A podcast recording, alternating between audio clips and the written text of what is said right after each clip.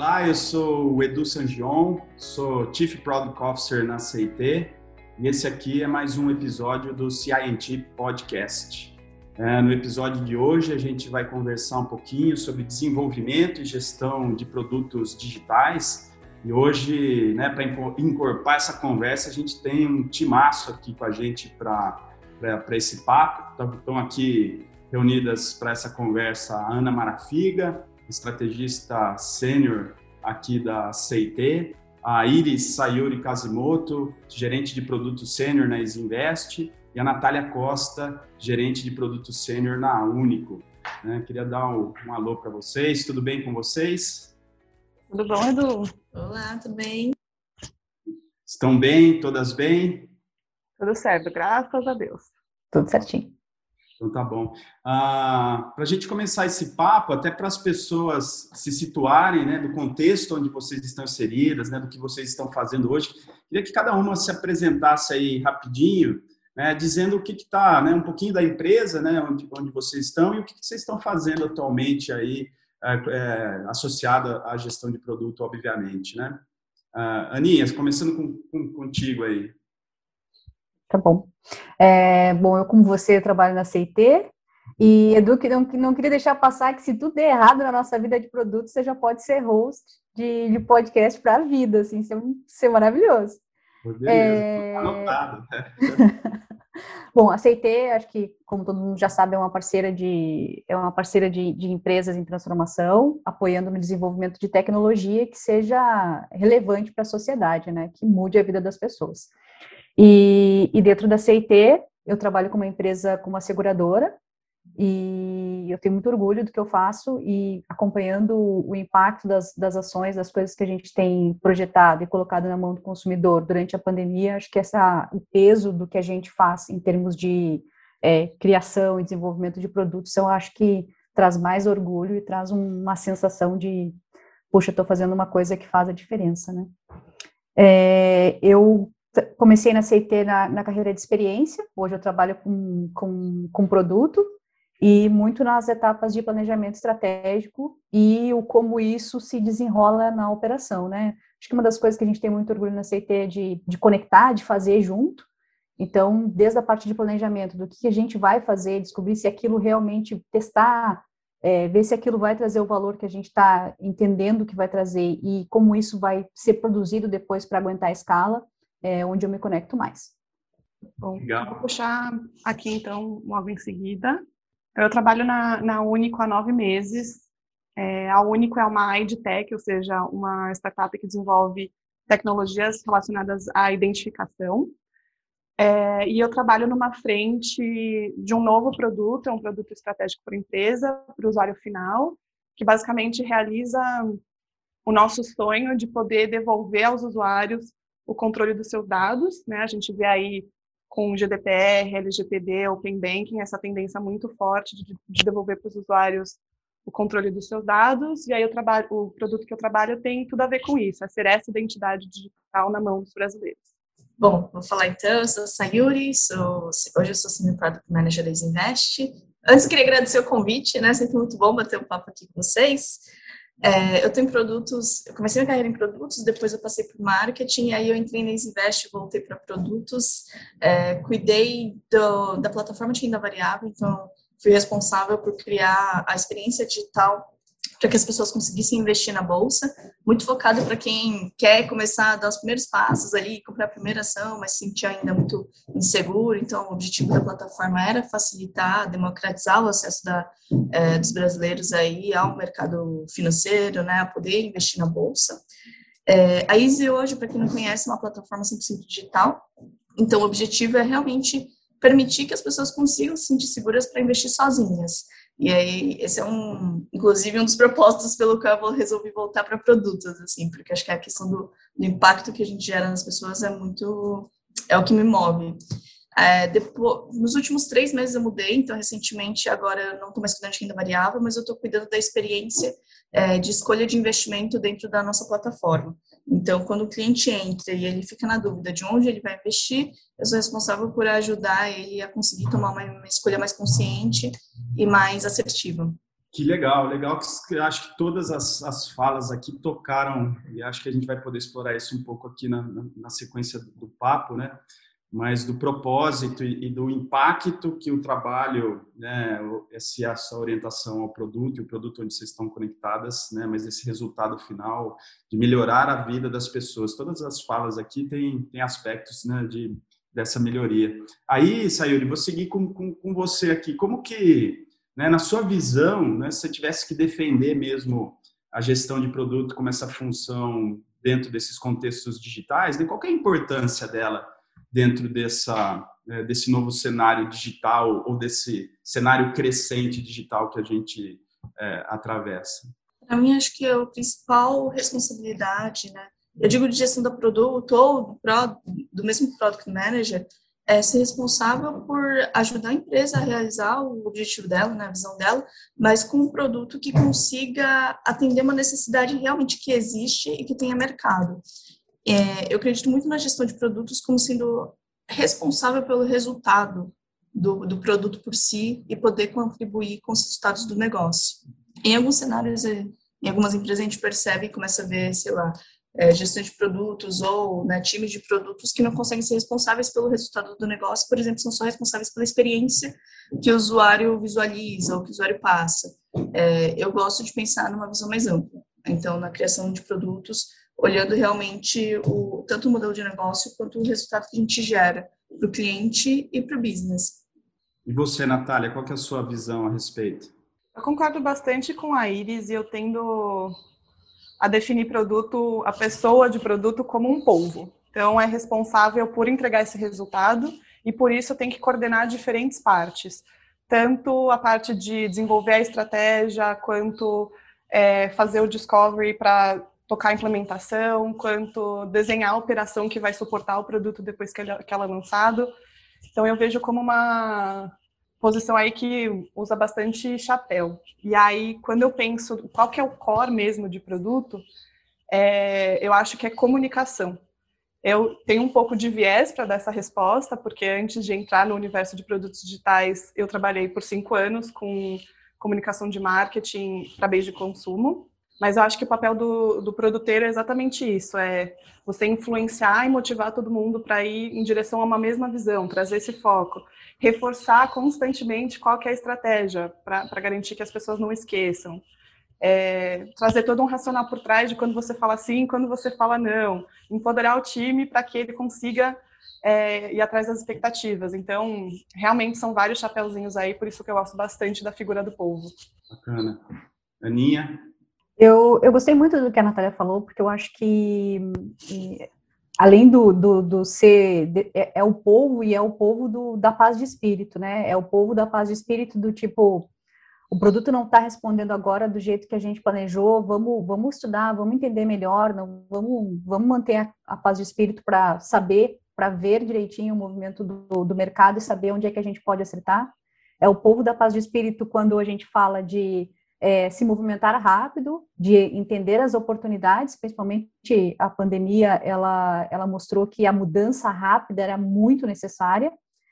É, é o povo da paz de espírito para o time técnico, para dizer a gente tem que lançar uma solução minimamente viável, vão surgir alguns débitos técnicos que a gente vai manter no radar, a gente vai tratar, mas a gente precisa saber se isso vai dar certo. E também é o da, é o, é o da paz de espírito de conversar com o cliente, saber o que a gente está acertando ou o que a gente pode melhorar para atuar especificamente naqueles pontos. Então, acho que é, é comunicação e é trazer, olha, a gente está fazendo, fazendo todos os alinhamentos possíveis, é, nos movendo na velocidade que, que, que é preciso, com a, com a entrega que gera qualidade realmente e que gera uma mudança. Acho que sem isso não, não tem produto que sobreviva. Não, é interessante aqui, né? A gente, é, resultado, comunicação, alinhamento, né? Aí, Nath, assim, como que. Mas na vida, como ela é, quais as dificuldades? Você tocou num ponto que eu acho que também é super relevante sobre influência, né? Então, a Sayuri coloca, putz, olha, tem. É, é essa, é esse olhar para o impacto, para o resultado, né? E para chegar lá a gente tem que ter todos esses aspectos de comunicação e acho que né, embutido nisso tem essa questão da comunicação não só de, de uma via, né, mas essa coisa da influência que a pessoa de produto tem que ter, inclusive em outras disciplinas, né, com dados, com design, com negócio, com tecnologia, né. É, então, queria escutar, começando por você, né, mas queria escutar de todas vocês, quais as dificuldades no dia a dia mesmo, assim, para exercer essa influência né? E aí, né, diante da vivência que vocês têm, assim, quais têm sido as dificuldades para, de fato, exercer essa influência? E queria estender isso um pouquinho mais. Então, um viés é esse da influência, né? E as dificuldades para autonomia de tomada de decisão, porque eu também entendo que no papel que vocês estão exercendo, vocês estão tomando decisões diariamente no nível estratégico ou no nível operacional ali, né? Então, é, como tem sido, né, e a gente pegar essas dificuldades e como, e como que vocês têm é, se desvencilhado delas, né? Começando por você, Nath. Ah, então eu vou tentar trazer muito do, do meu contexto atual, ou seja, somos um produto super early stage aí, existe um mar de oportunidades do que a gente pode fazer, e a gente se viu durante algum tempo meio perdido em qual direção seguir, né? Então, acho que é, tanto a influência quanto a tomada de decisão parte de um princípio muito claro, que é ter uma visão e uma estratégia alinhada com todo mundo.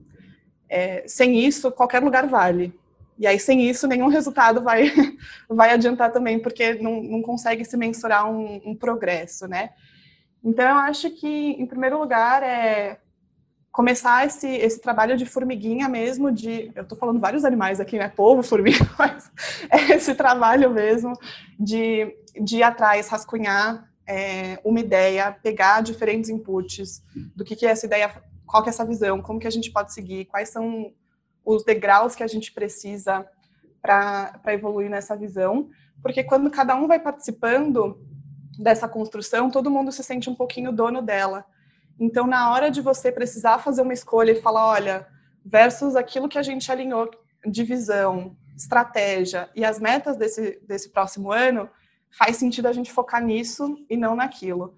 Então, vou bater de novo no ponto da comunicação, que eu acho que ela é, é, o, é o ponto zero é, de alinhar diferentes caminhos influenciar para diferentes caminhos, mas a comunicação vazia nunca é suficiente, né? Então, papel do produtor também é aquele papel de chapéu de humildade para você estar tá disposto a confrontar seus vieses, entender onde você tem os seus pontos cegos ali, é, atrás de evidências para embasar seus pontos, seja por dados mais quantitativos, seja pegando anedotas do que a gente conversou com, com os usuários, mas tudo parte de solidificar o um entendimento comum de para onde a gente quer ir. Legal. Sayuri, pegando o gancho, concordo 100% com a Nath. É, já estou te chamando de Nath, tá? Te conheci hoje, mas estou te chamando de Nath. é, eu acho que comunicação, é, gerenciamento de expectativas, influência e autonomia estão 100% ligados. Por quê? Para você ter autonomia dentro de uma empresa, você não consegue se você não tiver um objetivo muito bem alinhado, um resultado esperado alinhado. É, ninguém vai criar um time e falar, façam o que vocês quiserem sem ter pelo menos o mesmo alinhamento de, dire de direção. Então, tudo parte do mesmo objetivo e, e todo mundo olhando para o mesmo lugar. A partir dali, você precisa conquistar a confiança das pessoas para você ter autonomia. E como que você conquista a confiança das pessoas? Comunicação, mostrando o progresso, deixando elas fazerem parte daquilo que está sendo construído. Então, comunicação e alinhamento e objetivo estão, muito linkados. Aí você fala, tá, mas e a influência da galera? Uma vez que você tem um objetivo, você para você descobrir como é que você vai chegar nesse objetivo, você tem 50 mil hipóteses. Uma vez que você come, consegue dar clareza isso para as pessoas, convidar elas para pensar em quais são os problemas que podem ser resolvidos para chegar nesse objetivo, ou como, quais são as hipóteses de solução que a gente pode ter para chegar nesse objetivo, chamar as pessoas e tentar trazer, é, fazer com que elas se sintam parte, você já começa um primeiro estágio de influência.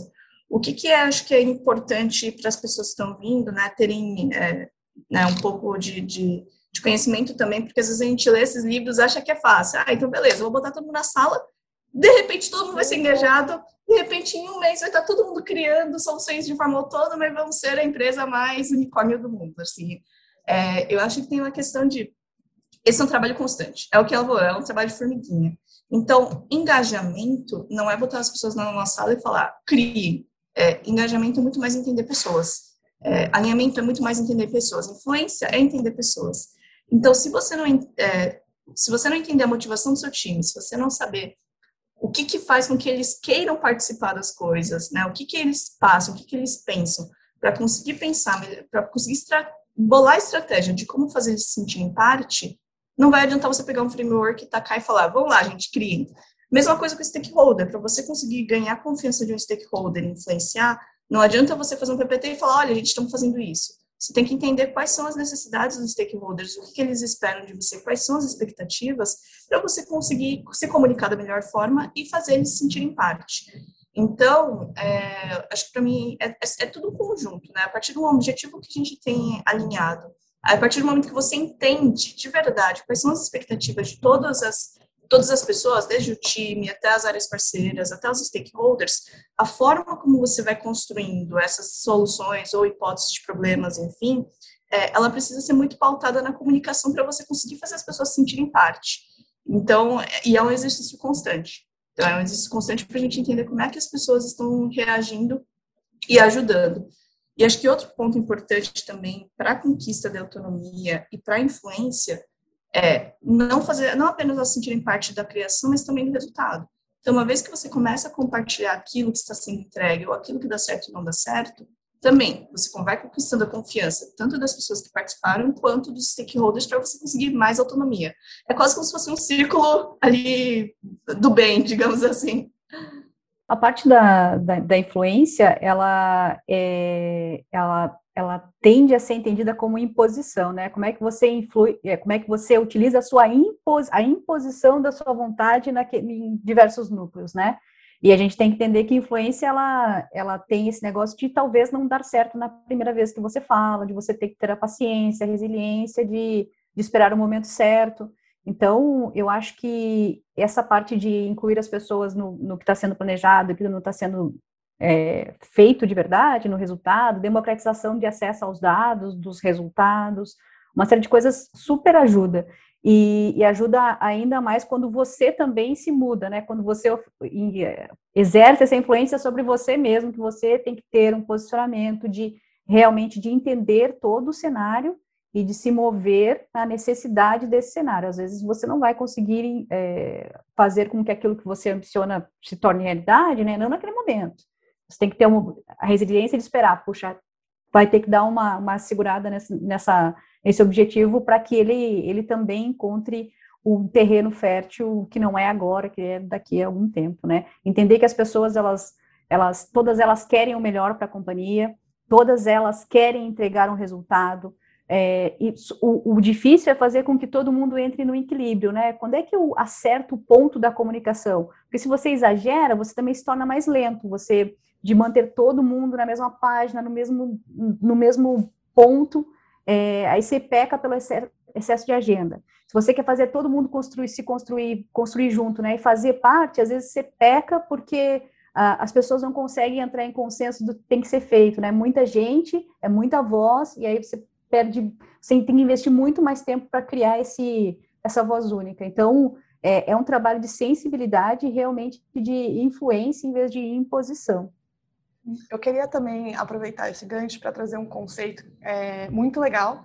Eu vou fazer aqui até um, é, enfim, um agradecimento ao Marcelo Quintela. Ele é um ex-PM do Google brasileiro e, e assim, considero um, um baita mentor. Ele trouxe o conceito de shuttle diplomacy, que no final das contas, o trabalho do PM é fazer essa diplomacia e não é tipo, ah, uma vez alinhei com essa pessoa, acabou, morreu, né? É, é idas e vindas, porque faz parte, as coisas mudam. E eu achei muito interessante esse conceito, porque diplomacia também envolve você conseguir aliados. É... então, por exemplo, eu sou uma pessoa que pensa de uma forma mais estruturada, mais analítica. Quando eu tenho que falar com é, uma pessoa da liderança que tem esse perfil, para mim é muito mais natural. Mas quando eu tenho que falar com outra pessoa da liderança que é mais visionário, não se importa com como, quer saber mais do que, eu no começo tinha mais dificuldade e aí fui buscando esses aliados, tanto um para eu entender a como entender melhor a mente dele, é, mas também para ajudar a advogar para o meu ponto de vista, se eles, se eles concordassem também. Porque às vezes pode. Acho que muitos dos entendimentos acontecem por um desencontro no formato de comunicação. Então, você conseguir azeitando e conseguir esses aliados para advogar pela sua causa também é bastante importante no dia a dia. Muito bom. É, aqui eu já eu também começo a pensar em, em várias coisas. A Aninha está dando risada aqui, né? Para quem não está nos, nos, vendo, né? Ah, mas tem, vou, vou de novo pegar alguns pontos aqui da, da fala de vocês para estender um pouquinho mais nesse, nesse, nesse viés, inclusive, da tomada de decisão, porque né, é, é, não basta também só ser os, a, a, pessoa que super comunica, né? Porque, assim, só para a gente garantir, assim, ah, não é sobre falar bem, fazer PPTs bonitos, ou, né? Porque eu posso ser né, o mestre da comunicação, né? E, e, influenciar até certo ponto, ou durante algum tempo, por essa habilidade mais comunicativa de pessoas que se expressam melhor, mas tem a questão mesmo da tomada de decisão. E na fala de vocês também apareceu essa coisa: olha, a gente tem que fundamentar as nossas decisões em dados, sejam eles qualitativos, sejam eles quantitativos. Aí eu também vou quero ouvi-las, né, no sentido de, das dificuldades, porque em alguns cenários, acho que a minha deve sofrer mais isso, eu conheço por assim, imagino, por estar em empresas não nativas digitais, né, empresas que, que estão nessa transição e tal, mas do quanto de dados é suficiente para a gente poder tomar uma decisão e avançar, né? O quanto que, e aí acho que tem um pouco a ver com a confiança, o quanto que a gente tem, né, ganha confiança ou a, a confiança não é, nos é depositada, né, para nos dar a autonomia de seguir em frente, sendo que às vezes a gente não tem todas as certezas, né? Ou os processos de discovery não vão responder tudo e eles não devem responder tudo, eles devem mitigar alguns riscos. Mas como que vocês lidam com essas questões quando existe esse impasse, vamos dizer assim, de uma tomada de decisão que vocês estão estão uh, fazendo e alguns stakeholders, vou pôr até na, no viés, alguns stakeholders não acham que vocês têm os dados suficientes, né, ou a quantidade de dados suficientes para avançar. Se vocês primeiro já passaram por isso, né, e se como vocês também têm lidado, se faz sentido isso. Aninha, agora vou começar contigo aqui. Muito, ontem a gente estava conversando sobre priorização e aí eu estava mostrando uma, uma, matriz lá que mostrava impacto e aí tinha algumas alguns itens que a gente avaliava para ter para assumir o que, que, gerava de impacto e o que que o que a gente estava avaliando quando a gente falava de esforço, né? E falei, ó, a gente coloca todas essas essas hipóteses aqui nessa matriz e aí no final você tem aquilo que você deveria fazer primeiro. E aí alguém perguntou, tá, mas e no final vocês não votam? Aí eu falei, não, quando a gente tem dados o suficiente para fazer uma priorização, a gente não vota, a gente acredita na ciência, a gente acredita que aquilo que saiu ali é o que deveria ser feito e a gente propõe, né? Se, se, for, se isso for questionado, a gente volta lá atrás. Então, quando tem dados, quando a gente se ampara muito fortemente nas informações, nos dados gerados do que a gente já conhece, no que a gente está presumindo, a gente não faz esse tipo de olhar subjetivo, né? Porque senão acho que daí vira meio é, o, a clareza ela se perde. Uh, na parte da tomada de decisão, o mais difícil é isso, é você ter, você conseguir juntar informação suficiente para defender que aquilo ali é, é a decisão mais correta e que e ganhar aliados nesse processo. Você falou muito sobre isso, né? Sobre como a gente é, une forças em torno de um objetivo. E acho que quanto mais dados você vai trazendo à tona, mais fácil fica essa tomada de decisão. Mas ainda assim, é, a gente precisa de algumas conversas para que isso amadureça. E, e, tão importante quanto deixar claro aquilo que você vai fazer, eu tenho entendido que você tem que deixar claro aquilo que você não vai fazer também. Porque quando a gente não deixa claro e não comunica diretamente, usa é, floreios ou então alguma, algumas alguns artifícios para deixar subjetivo as coisas, eu, eu, entendo que gera, na hora as pessoas embarcam, mas depois gera mais ruído na tomada de decisão. Poxa, eu, eu decidi isso pensando que vocês também fariam aquilo. Não, eu, eu vou fazer isso, eu quero que você entenda que eu, nesse momento, eu estou despriorizando essas, essas outras coisas. Porque isso eu entendo que pode ser desenvolvido depois, mas o mais crítico é fazer isso aqui E nesse, nesse grupo de coisas que eu vou fazer agora não está incluído XYZ. Sayuri? É, eu gosto de pensar também que tem uma questão de níveis de riscos e níveis de tomada de decisão, né? Então, você pode ter autonomia de mexer numa partezinha pequena do funil, que é, sei lá, a etapa de clicar no botão de se inscrever ou de gerar um lead. Ou eu posso ser responsável pelo, pela tomada de decisão de um produto como todo jornada completa end-to-end. É, o que eu gosto de pensar em, quando a gente fala de dados também, porque tem, tem N dados, a gente consegue procurar dados até não poder é, até morrer, a gente pode conseguir encontrar dados para determinada decisão. Então, a questão é quanto, quanto de dado ou quanto de segurança a gente precisa ter para resolver seguir em frente ou validar ou invalidar uma ideia. Eu gosto muito da, da questão dos riscos, né, que o Kagan, eh, Martin Kagan cita, do tipo, quando você vai priorizar alguma iniciativa, acho que é, você sempre tem que pensar quais são os riscos que vai que, que estão envolvidos, caso você coloque ela em produção, o que, que, pode dar errado e qual é o impacto disso, né? Então, ah, o risco de valor, será que realmente isso vai agregar valor? Usabilidade, será que realmente as pessoas vão conseguir usar? De negócios, vai impactar realmente o negócio? Ou então a gente vai conseguir fazer? E aí, quando a gente fala de dados, acho que quanto maior a nossa incerteza, quanto mais a gente não sabe o quanto de fato aquela solução vai trazer de resultado, mais dados a gente precisa para embasar que aquilo faz sentido ou não. E aí, como que a gente vai atrás desses dados? O qualitativo é legal, mas quantitativo é sempre muito é, mais tangível para a gente conseguir definir se isso tem potencial ou não. E aí, onde a gente tira os dados quantitativos? Com os experimentos, com todas as validações. Então, acho que nesse ponto entra uma questão do será que a gente consegue fazer experimentos ou MVPs para conseguir validar, de repente, uma ideia onde a gente está é, onde o grau de risco é muito grande, a gente tem um grau de incerteza maior para saber se faz sentido. Porque todo experimento e todo processo de discovery, no final das contas, é para a gente agregar dados, ter informações para tomada de decisão, para saber se esse é o melhor caminho mesmo, se vai trazer o resultado que a gente espera mesmo. E então, dentro do, dos níveis, agora de, de, tomada de decisão, agora, se eu, por exemplo, só cuido de uma página onde eu preciso fazer uma otimização de fluxo, ali, às vezes, o, o, dado vai ser o próprio experimento. Então, você talvez você não vai ter esse nível grande de, de alinhamento de 50 stakeholders, mas a, o importante é você saber qual o impacto que você está gerando e quais são os riscos que, caso você tome uma decisão errada, quais são os riscos que isso vai gerar é, para o produto, né, ou para o teu cenário.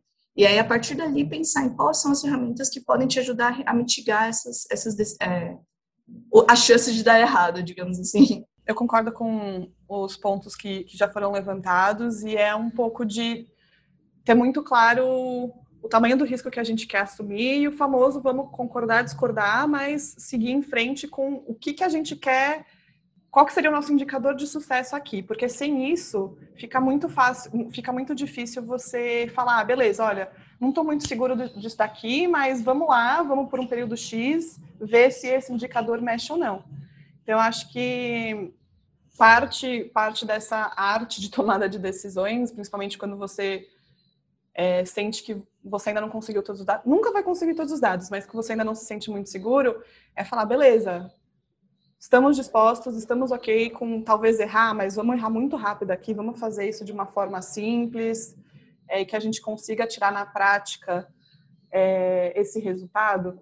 E isso eu acho muito, muito importante, porque a gente tem passado, agora com o produto que eu estou trabalhando, é, por aquele caso muito frequente de você, quando você, por exemplo, numa pesquisa quantitativa, você pergunta sobre um comportamento, o usuário vai falar uma coisa, mas a ação dele é diferente. Então, também ter essa abertura para vamos experimentar, mas vamos ter muito claro por quanto tempo a gente quer experimentar e o que, que a gente vai tirar de indicador de sucesso aqui para poder desempatar uma decisão, por exemplo. Bacana.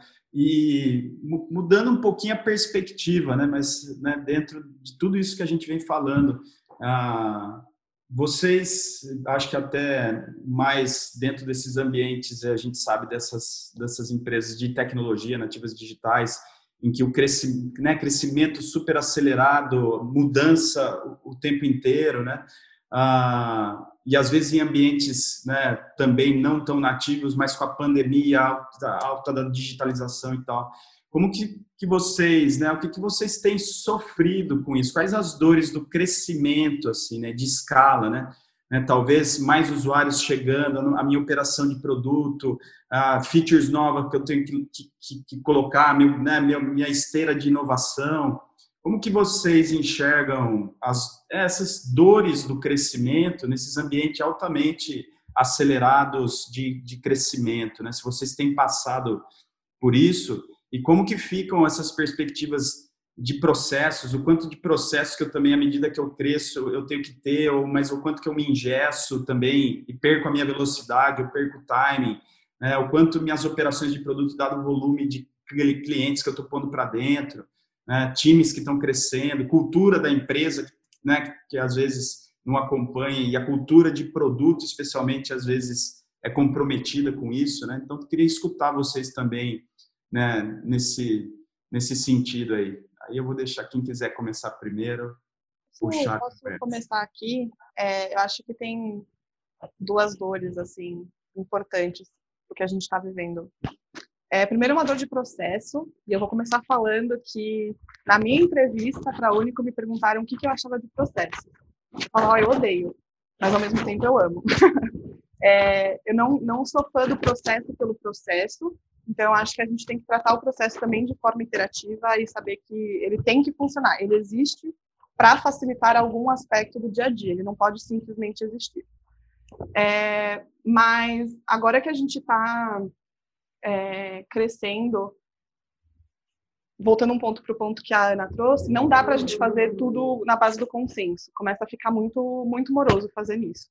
Então a gente tem alguns estabeleceu alguns processos e algumas premissas de como que a gente vai guiar o trabalho, porque com isso a gente consegue mais mais agilidade. A gente sentiu isso na pele, é, que precisava ir mais rápido.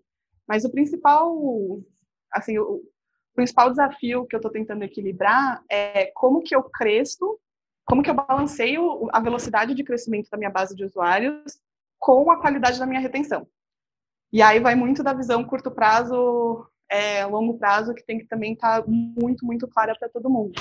Porque na hora que você vê lá os números crescendo, 40, 50, 70% mês a mês, isso é meio viciante. Hum. Mas é, ter, ter também as métricas opostas, né, de como que você avalia de fato a saúde e a sustentabilidade dessa, dessa aquisição é importante. É, então, eu tenho, tenho tido muito esse, essas conversas, essas discussões de como que a gente balanceia tudo para não ir com o pé 100% no acelerador e talvez é, churn muita gente, né, perder muita gente, e como que eu consigo ao mesmo tempo balancear esse go-to-market com um desenvolvimento que sustente a qualidade da minha proposta de valor. Então é esse é o paradigma que eu estou trabalhando ultimamente, né? É, esse, essa questão do balancear a qualidade técnica também é, é extremamente importante, né? Porque é, é, muito comum, principalmente nessa época de pandemia, em alguns cenários, a gente começa a ver realmente muitos clientes vindo, a gente tem essa, um pouco dessa ânsia de conseguir resolver, conseguir converter e aproveitar esse momento de mercado, só que ao mesmo tempo, quanto mais clientes, melhor tem que ser nossa arquitetura, melhor tem que. Né, é, qualquer probleminha também se torna exponencial se a gente não souber cuidar. Então, acho que, aliás, esse é acho que um dos desafios constantes, né, sendo product manager, de conseguir equilibrar entre vamos trabalhar na arquitetura, vamos evoluir na parte técnica, vamos evoluir em toda a parte de infraestrutura que o cliente muitas vezes não enxerga, versus como balancear com novas experiências, novos testes, novos, é, novas implementações, features que vão ajudar o cliente. Esse também acho que é um trade-off que constantemente a gente vai ali tentando equilibrar né, dentro, do, dentro do nosso dia a dia. E quando a gente fala de escala e processos, acho que é legal também falar essa questão dos times, né? É, quando você está com, com, um time pequeno, uma empresa onde tem quatro times, para você se alinhar é muito mais simples.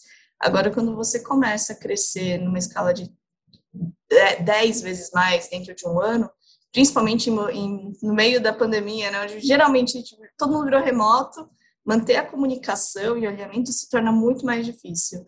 Então, um dos pontos é a gente precisa ter processos, mas o grande ponto é a gente precisa seguir os processos.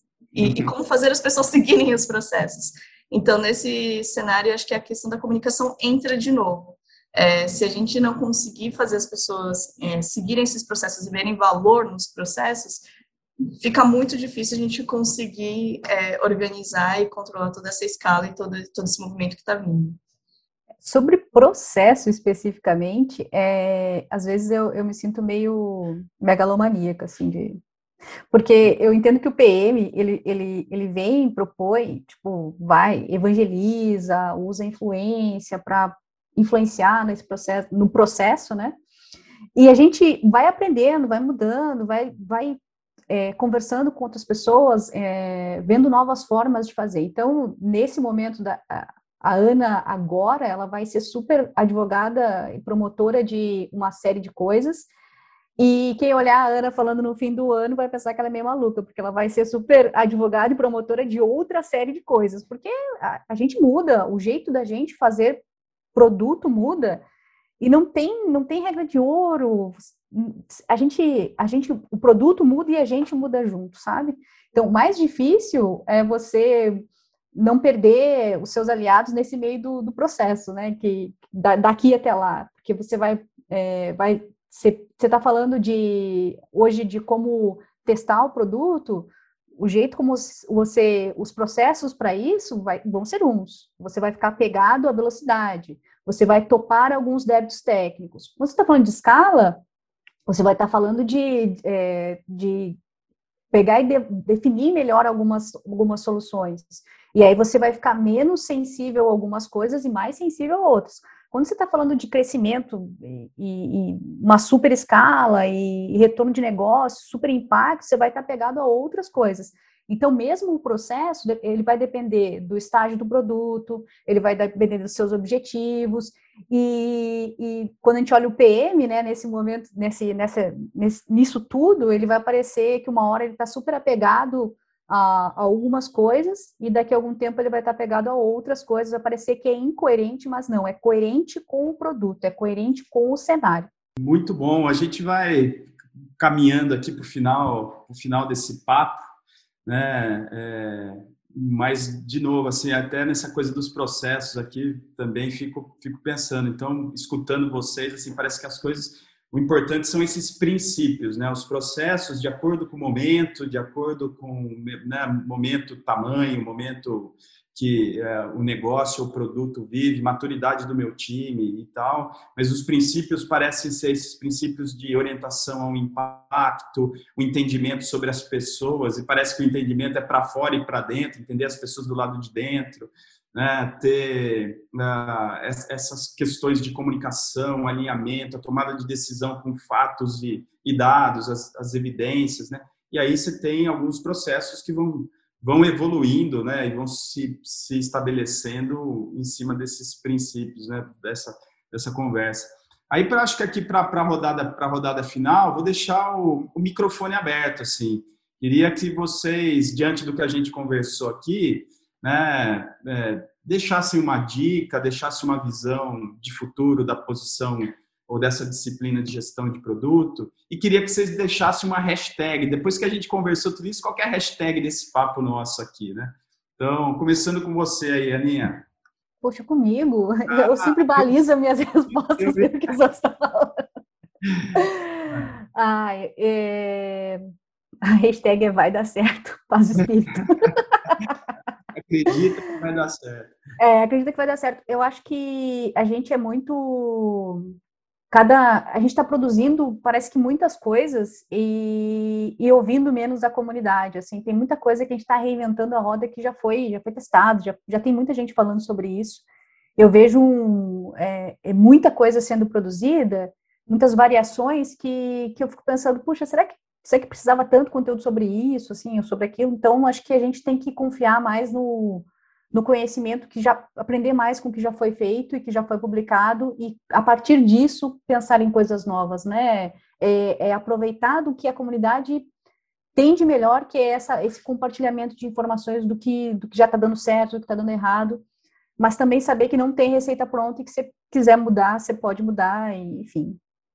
Nath, Sayuri, quem já tem. Vou pegar aqui o gancho, então. É...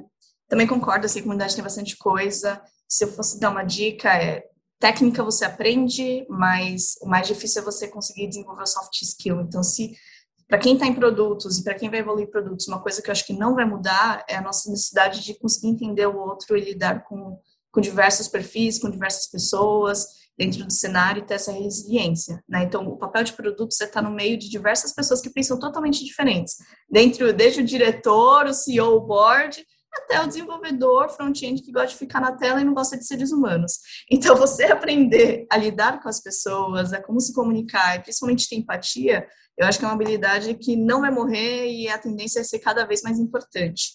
E se eu fosse terminar com uma hashtag, é uma hashtag que foi a primeira que eu peguei numa dinâmica quando eu virei produtos, que é respire e vai. Então, quando a gente acha que as coisas vão dar errado, quando a gente fica inseguro, e insegurança é uma coisa que no dia a dia a gente encontra, respire e vai, porque é isso. Tá, mesmo com o frio da barriga, mesmo com medo, vai em frente, porque é onde a gente tem mais aprendizados. Sim, eu concordo bastante com, com os pontos. Eu queria trazer assim uma visão diferente de como eu vejo o produto se desenvolvendo. Eu passei até a pandemia começar três anos nos Estados Unidos, é, vendo um pouquinho é, como que era produto feito lá. Cheguei a trabalhar em duas duas big techs no Vale do Silício. E quando eu cheguei aqui, foi um choque. Não foi um choque negativo, é, mas a gente no Brasil faz faz produto de uma forma muito diferente, acho pelo estágio da maturidade também da, da comunidade, mas eu fiquei muito feliz de ver que a comunidade é, entende, enfim, os conceitos, os frameworks é, globais, mas que também tem esse, esse desejo de comunicar como que é produto feito no Brasil, trazer um pouquinho mais para nossa realidade. Então, eu fico muito otimista com a forma que, que produto está tá se consolidando. E aí, se eu tiver. A minha, a minha hashtag vai ser muito similar à da Ana, mas eu vou usar o jeito que a gente fala internamente, que é vai dar bom. Quando a gente está num momento, num momento assim, meio, Ih, será que, será que a gente está no caminho correto ou não? Sempre tem alguém que, que solta um vai dar bom. E esse bom, em vez de certo, eu acho muito, muito, sei lá, simbólico. Não precisa dar certo, vai dar bom e a gente vai aprender. Então, essa acho que é a hashtag que eu usaria. Muito... Eu só, só, queria falar uma coisinha mais. Ah, é, em, em cima do que a Sayori falou, do, dos nossos devs, a gente tinha muito, muito perfil, assim, principalmente quando a gente começou a mudar a mentalidade de, de projeto para produto. E, e, o que a gente fez, e que aumentou muito o olhar, melhor, aguçou o olhar do desenvolvedor, foi levar muito do que o time de experiência estava fazendo para o time de desenvolvimento. E até o ponto que a gente começou a tomar invertida, de a, a, gente propor alguma coisa em termos de desenvolvimento de experiência, de, de hipótese, e eles vierem, então, mas o que, que as pessoas falaram sobre isso? Eu não acho que as pessoas tenham esse problema. E aí você vê que, puta, o, o cara mudou, assim, e, e, acho que foi muito de, de levar vídeo, de levar, não os números das pesquisas, mas de levar as pessoas falando sobre aquilo que, que eles tinham desenvolvido e que eles tinham super certeza que era de um jeito, e aí o feedback das pessoas falando, assim, é, é um negócio que cria uma conexão animal, assim. Depois disso, vira uma chave. Ô, Aninha, gente, valeu demais, uh, curti demais o, o, papo. Muito obrigado, assim, pela confiança de terem aceitado o convite, terem participado aqui do, né, dessa, dessa conversa as hashtags, né, respire e vai, vai dar certo, vai dar bom, né, no fim sobre convicção emocional e ação decisiva, né, isso é fundamental para a gente seguir em frente. Gente, foi, foi um prazer, essa foi mais uma edição do CINT Podcast, fiquem ligados que vem mais conteúdo de gestão de produto e, e estratégias digitais pela frente, valeu, até a próxima, obrigado. Valeu, galera. Valeu. Por que fazemos o que fazemos? Porque codificamos, projetamos, usamos engenharia, criamos estratégias e soamos nos detalhes de cada pequena coisa, porque vimos a diferença que isso faz. Fazemos o que fazemos para causar um impacto positivo na vida das pessoas. Fazemos isso para fazer o amanhã melhor. Mas o amanhã não acontecerá sozinho. Precisa da sua visão para torná-lo um lugar melhor precisa da sua liderança para impulsionar a humanidade. Make Their Tomorrow.